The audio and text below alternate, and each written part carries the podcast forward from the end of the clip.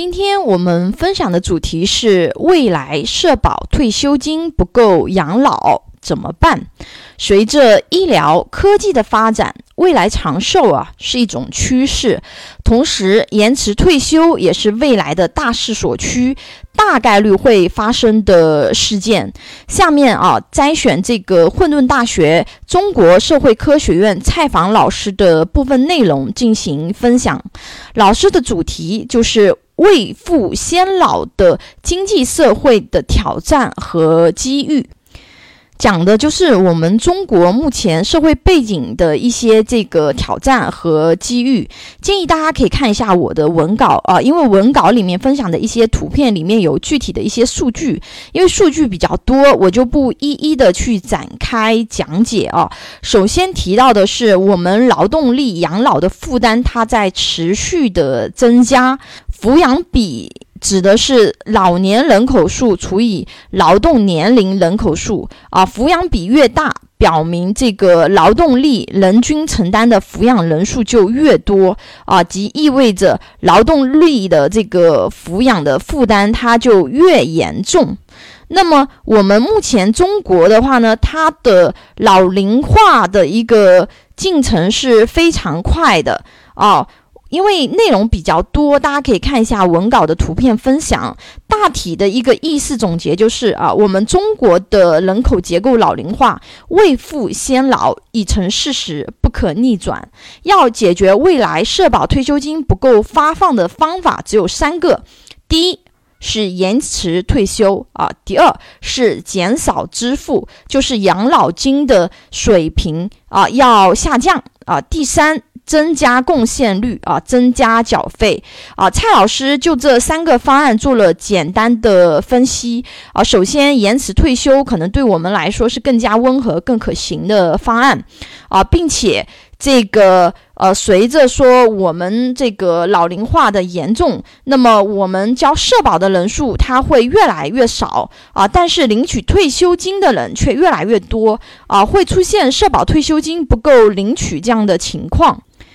清华教授杨艳水老师啊，这方面也曾经做过比较深入的演讲啊，感兴趣的朋友可以关注我的呃微信公众号啊，上面的话呢有把这个视频链接啊给他这个呃放上去。我们中国目前实行的是以现收现付为主啊，兼具基金累积制的统账结合模式啊，及。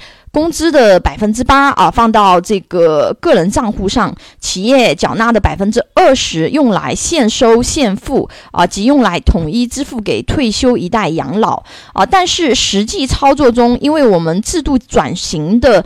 这些原因啊，个人账户的话呢，它其实是个空账啊。那么这部分钱的话呢，就用来支付给退休的一代了。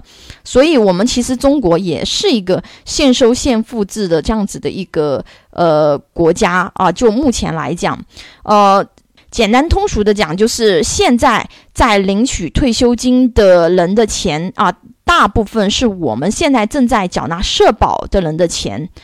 那从国家统计局数据显示，啊，二零一八年末人口总抚养比是四十二点四啊，创下两千年以来的最高纪录啊。如果单看老年抚养比啊，那么则达到了百分之十七啊。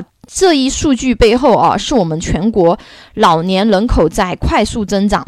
什么样的一个概念呢？就是说，现在它是五点八个青壮年养一个老人，那么未来，比如说啊，这个八零后、九零后，那么我们未来退休的时候，有几个人能养我们呢？啊，这是一个非常值得深思的这样子的一个问题啊，也就是说。未来很多人的养老金替代率它会不足啊，通俗来讲就是社保退休金不够用。很多人不知道什么是养老金替代率啊，比如一个人未退休时候的正常月薪是两万啊，退休以后每个月的退休工资只有八千，那么他的养老金替代率就是八千除以两万啊，乘以百分之百啊，等于百分之四十，那么。如果说我们正常的时候是两万一个月的收入，但是我们退休以后就变成八千，对吧？那么它的一个数值的下降减少了一半以上，这种情况下的话呢，生活质量会有一个打折啊，因为收入不够了嘛。那从我们的国情数据去看啊。未来养老压力可想而知啊，养儿防老它并不是百分之百的稳当啊，不是说孩子们他不孝顺呐，主要是无能为力啊，所以说想要一个体面的老年生活，得靠我们自己。未雨绸缪才行啊！对于养老这件事情来讲啊，提前投保优质的年金险是一个很好的选择，因为保险资产属于非常安全的资产，因为我们人是一定会变老的嘛。对吧？那么养老金也是一定会用到的，所以用于养老的钱来说，那么安全性其实是很重要的一个环节。那么我们要保障说，我现在存的钱，我在遥远的以后，它一定是能够拿得到，因为我们的国家对保险公司的监管特别严格，有保险法。保险保障基金、再保险公司等多重保障，所以在钱一定要安全这件事情上啊，大家可以对这个保险公司放心的。那么。嗯，大家也可以看这个我公众号里面的呃文章的分享，里面有一篇专门是讲解我们目前国内的啊这样的一个保险制度的。那么，因为我们这个文章篇幅有限啊，大家也可以看文稿啊。保险公司有十大安全机制，只要是正规的保险公司的产品，大家不用担心说啊。赔付的问题呀，啊，公司会不会倒闭呀？啊，那么大家具体的内容可以去看文稿。那市面上的保险产品啊那么多，哪一款适合养老呢？啊，金融领域一直有一个不可能三角，即产品的安全性、收益性。啊，流动性三者不可兼得啊！一方面如果功能比较强，那么另外一方面可能会相对会较弱一些，因为每个人他的偏好和需求他是不一定完全一致的。今天这里分享的一款产品是每个月领取退休金比较多的产品。但是相对来说啊，流动性会相对弱一点点啊，它比较适合希望未来养老能有无忧现金流生活的人群啊，也就是通俗点讲，就他领的钱高啊。那么大家可以看这款产品，它有一些什么特点呢？啊，这个是综合今生有约养老年金啊，第一个没有健康告知啊，别的年金还要。意思一下哈，哪些疾病不能买？这一款的话呢，它没有健康告知啊。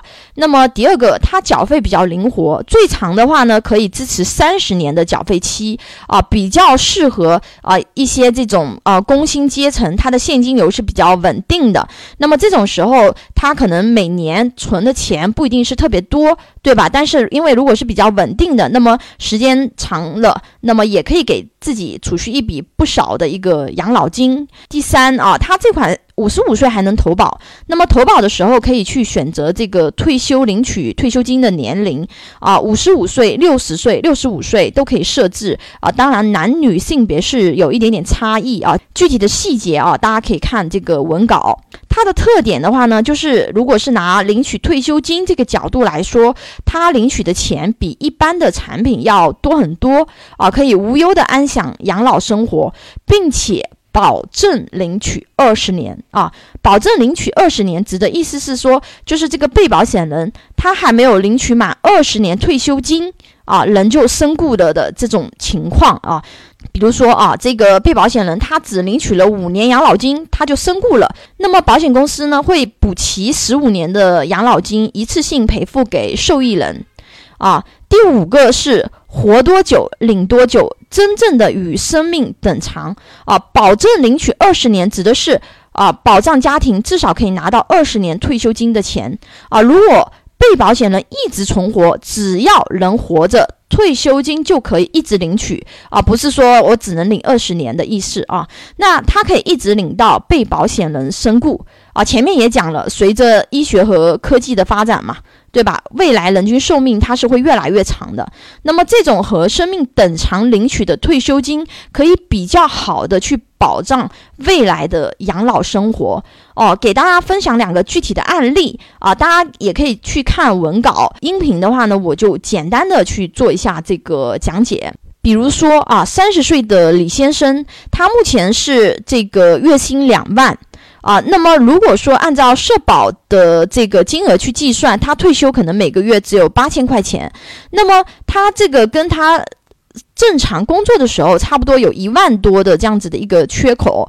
那么如果说给他规划方案的话呢，那么他可以去规划我这个保额啊是一万啊，那么缴费期是三十年这样子的一个方案。啊，保障到终身。